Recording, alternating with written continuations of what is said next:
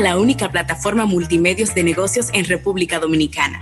En estas dos horas buscaremos dar respuestas a las principales inquietudes del mundo del comercio local e internacional, en un espacio informativo, analítico e interactivo, con la participación de un excelente equipo de colaboradores. ¿Quieres saber cómo se llama? Es Almuerzo de Negocios. Y con ustedes, sus conductores, Rafael Fernández y José Luis Ravelo. Almuerzo de negocios.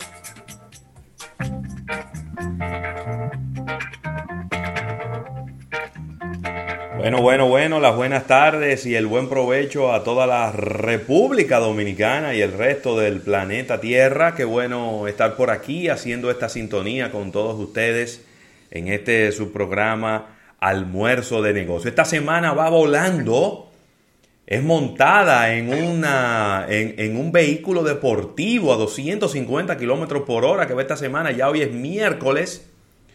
Y nada, estaremos aquí con ustedes en este miércoles que siempre está repleto de informaciones tecnológicas con la participación de nuestro compañero, nuestro experto, el oráculo de Santo Domingo, Isaac Ramírez. Yo soy José Luis Ravelo y estaré acompañado por Rafael Fernández todo este camino desde ahora, una de la tarde, hora de República Dominicana, y hasta las 3 en este primer y único multimedio de negocios de la República Dominicana. Y sin más preámbulos, démosle la bienvenida a ese príncipe de las piedras, Rafael Fernández. ¿Cómo estás, Rafael? Bien, las buenas tardes, las buenas tardes a todo el público de Almuerzo de Negocios, arribando aquí a este día número 7 de este mes eh, de octubre. Como bien dice Ravelo, la semana va rapidísima, el mes ¿eh? avanzando, camino ya a finalizar este año, noviembre, diciembre. De verdad que estamos locos que se vaya el 2020 y, y súper agradecidos de estar con ustedes como cada día. Agradecer a la Asociación La Nacional, tu centro financiero familiar donde todo es más fácil el agradecimiento, como siempre, a, Centro Cuesta Nacional y su marca Jumbo, Jumbo lo máximo, eh, que hacen posible este espacio todos los días. Mira, entrando en la parte de contenido, tendremos una portada de negocios, capítulo bursátil, innovación al instante, como bien decía Ravelo en la segunda mitad, a, a nuestro compañero Isaac Ramírez, una interesante entrevista y como siempre, la participación de nuestro público a través de las distintas vías. Recuerden nuestro canal de YouTube, ahí estamos live a través de nuestro canal de YouTube. Y como siempre, recordándoles nuestros sistemas de podcast. Tenemos nuestro, también nuestra aplicación tanto para Android como para iOS. Y no olvidando almuerzodenegocios.com, nuestro portal web totalmente remozado. Ahí puedes estar dando seguimiento a las más importantes informaciones del mundo de los negocios. Tenemos ganador, Ravelo, de la tableta. Sí. Tenemos ya ganador de, la tableta. Al público que no se desespere, que venimos con más concursos claro. para este fin de año. Nuevas iniciativas, ya estaremos dando los informes. Así que todo listo para, este espacio del día de hoy, Ravelo. Claro. Están todas las informaciones en, en, nuestra, en nuestras redes sociales para que puedan ver el ganador de esta, de esta tableta Galaxy Tab A de los amigos de Samsung. Eh, los cuales, eh, bueno, una persona va a tener esa, esa, esa, versatilidad de utilizarla, ya sea para su uso personal o para el uso de sus hijos en lo que respecta a las clases eh, a distancia, las clases virtuales que se están llevando a cabo en los colegios privados y en los porque todavía los colegios, las escuelas públicas, los colegios públicos todavía no han comenzado. La docencia se supone que van a comenzar el próximo mes de noviembre. Mira, Rafael, tengo por aquí, eh, quería compartir con nuestra audiencia el, reporte de, del Ministerio del Ministerio de Salud. ¿Cómo no? ¿Cómo no? Los micrófonos son tuyos, hermano. Déjame ver, espérate, déjame, déjame proyectarlo. ¿Y por dónde? Que, ah, ajá, espérate. Que esto, tú sabes que esto no es fácil. No, no es por aquí la cosa, ¿no? ¿Dónde que está? Mira, lo que encuentras esa información gracias a nuestro directo amigo Gabriel Tellerías y a Diario Libre que nos está enviando esta primicia, este breaking news, ya que el presidente Abinader está anunciando la, licitación con las telefónicas para la red 5G para cerrar la brecha digital. Uh. Aparentemente estamos más cerca de esto porque el anuncio de una licitación es el anuncio de que se está poniendo en marcha ya este nuevo plan, Ravelo. Qué bien. Que el mandatario hizo el anuncio al participar en el día de hoy en la conferencia de Washington sobre las Américas. Así que eso es un paso importante, algo que hemos venido dándole seguimiento y esto manda un reordenamiento del espectro eh, de, de, todo el espectro de telecomunicaciones, así que vamos a estar muy atentos a los próximos pasos. Así es. Mira, aquí tengo ya el reporte.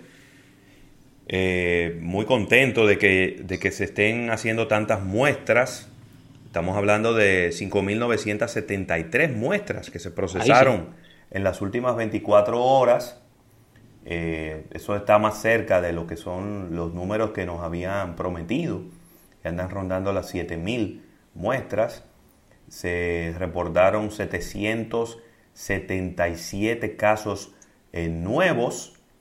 Eh, eso es una positividad del 16.9%. Ha ido aumentando, cosa que se esperaba que ocurriera, ¿verdad? Era obvio que, iba a ocurrir eh, si se han flexibilizado muchas de las medidas iniciales que se tomó, que tomó el gobierno. Eh, y bueno, pero todavía sigue estando en unos niveles muy, pero muy manejables, Rafael. Así que ahí está. Déjame ver el, el, dato de las personas eh, fallecidas. 10 defunciones notificadas en las últimas 24 horas. La tasa de, la tasa de letalidad, Rafael, anda por el 1.86%. Asimismo, muy lamentable el tema de los fallecimientos. Lo que esperamos es que baje de los dos dígitos en las próximas semanas y que al final no haya ningún fallecimiento. Es nuestra, nuestro deseo. Claro. Para que el desenvolvimiento de esta pandemia sea positivo a favor de la República Dominicana y que los casos sean eh, mucho, mucho menores, Ravelo. Claro, claro que sí. La realidad. Así mismo. Pero bueno, así anda la cosa. Está caliente el ambiente en los Estados Unidos con este tema de, del presidente Donald Trump. Dice Joe Biden que, cómo van a hacer la semana que viene un debate si el presidente probablemente todavía va a estar infeccioso. No debió decir eso Joe, Biden. Pero tiene razón, Rafael, tiene que cuidar. Tiene razón, pero no debió decirlo. Ajá, ¿por qué? Explícame. O te lo voy a explicar bien sencillo, porque lo pueden interpretar como que él le tiene miedo al presidente Trump. Pero miedo no, porque ya un primer debate ocurrió y él se comportó muy bien. Si fuera, si hubiera sido el primer debate, estoy de acuerdo contigo. Porque lo que parecería es que estás rehuyendo eh, el debate, ¿no? Pero, pero ya el primer debate ocurrió. Y en el primer debate, eh, Joe Biden vamos a decir que no fue que él salió bien, pero como Trump salió tan mal, al final él terminó siendo favorecido por el resultado del debate. Perdieron, perdieron los estadounidenses con ese debate ahí. Eso dejó bastante que desear. Muy, muy lamentable. La, yo tuve la oportunidad desde la clínica de Eso daba vergüenza ajena. De verlo completo. Yo dije, ¿pero qué es esto? Un, ¿Esto es un careo o esto es un, un, dígalo como pueda o esto es un debate? ¿Qué es esto? Así que muy penoso, muy penoso lo que, lo que ocurrió. Así que ya lo saben. Sí, sí, sí. Pero bueno, eh, hoy, esta noche, se va a estar celebrando el debate vicepresidencial. Estarán ahí Mike Pence, como que debiera de meter el dedo en un enchufe, ¿verdad? Mike Pence, que siempre está como excesivamente tranquilo, y eh, Kamala Harris, y no sé, me, llama la, la, atención, la curiosidad. Vamos a ver qué ocurre en este debate vicepresidencial, aunque yo no sé qué tan relevante sea eso para los electores. No lo sé.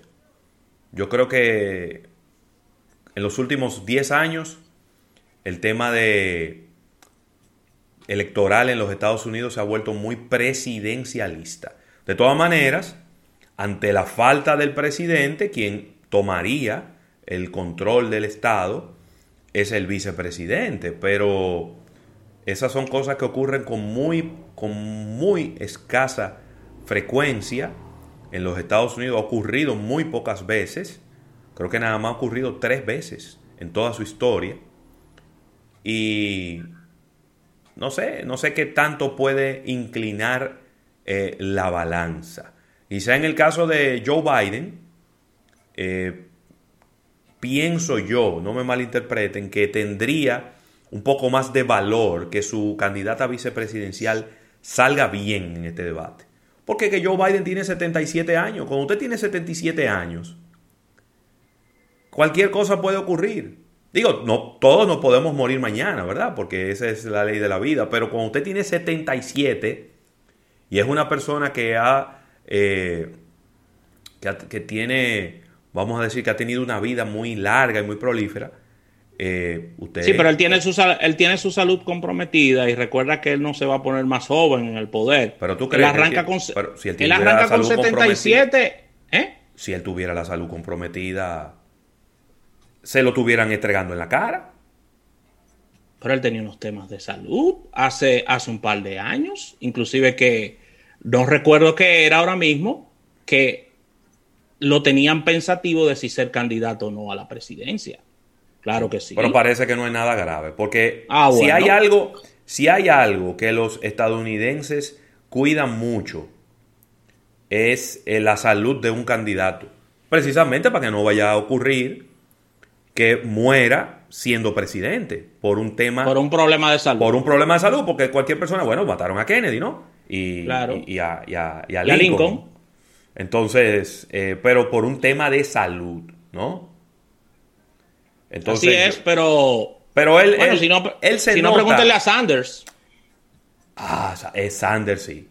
Tiene su, su, su, su, salud comprometida también. A Sanders hay que llevarlo al paso, hablarle bajito, darle siempre su juguito y llevarlo al paso por temas de salud, ¿no?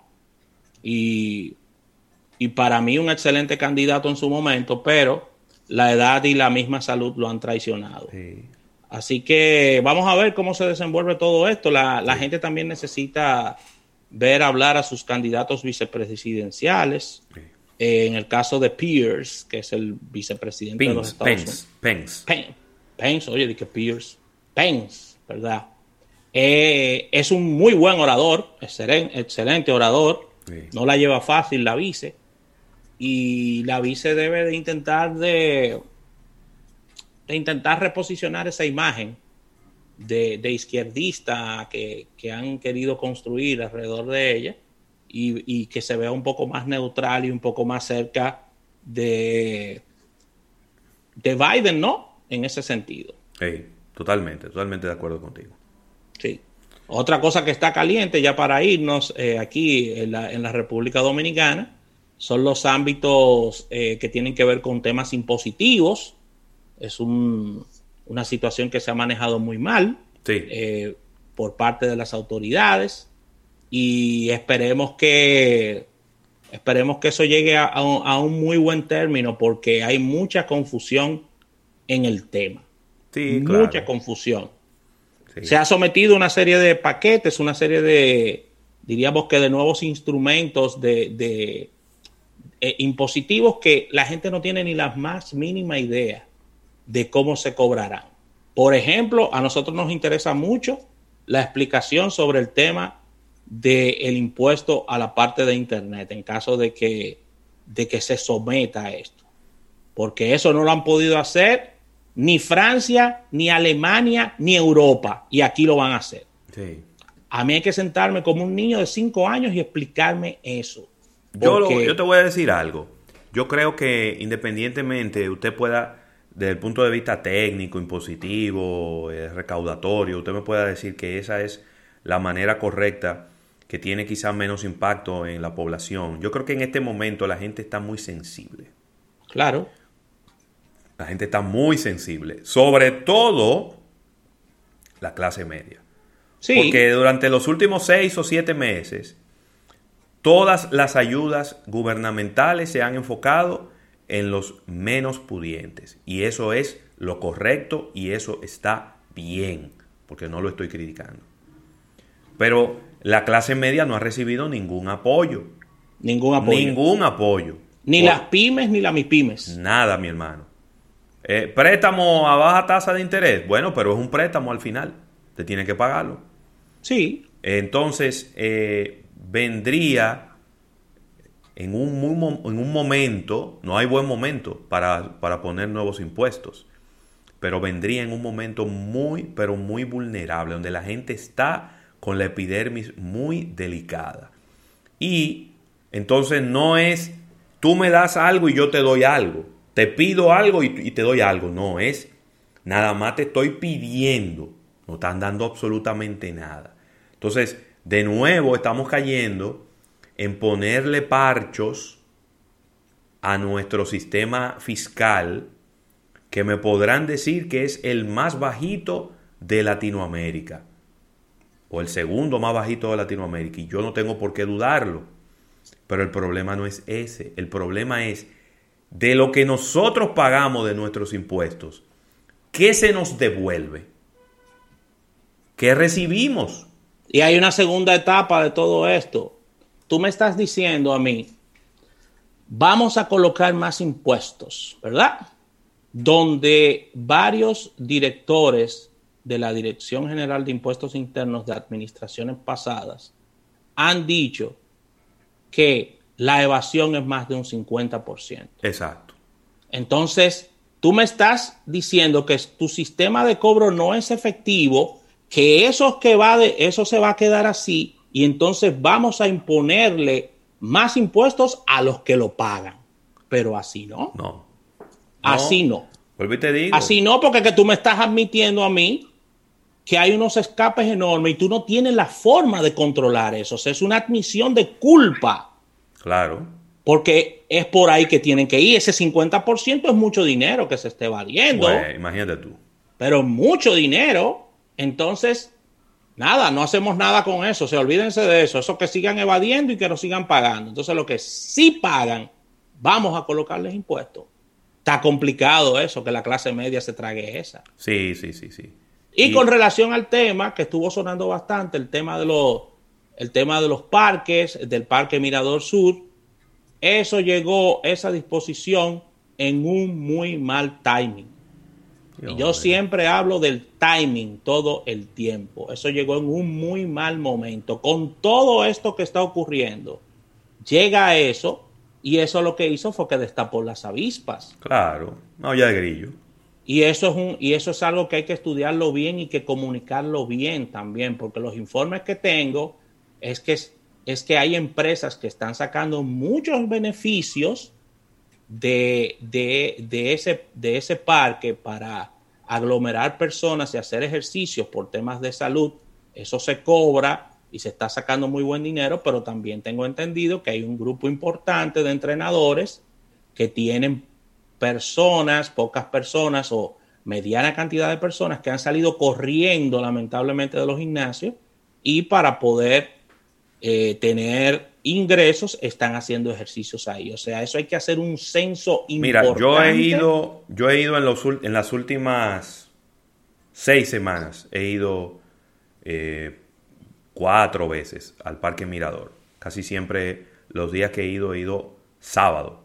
¿Y horas de la mañana? temprano en la mañana, 7 de la mañana, 7.30 de la mañana. Eh, si vas más temprano de ahí es peor porque hay mucho más gente, porque los que entrenan para maratones y demás corren muy temprano. Y yo corro por dentro del parque, no por la calle, sino por dentro, que el follaje de las plantas eh, pues, protege. pues protege del sol, ¿no?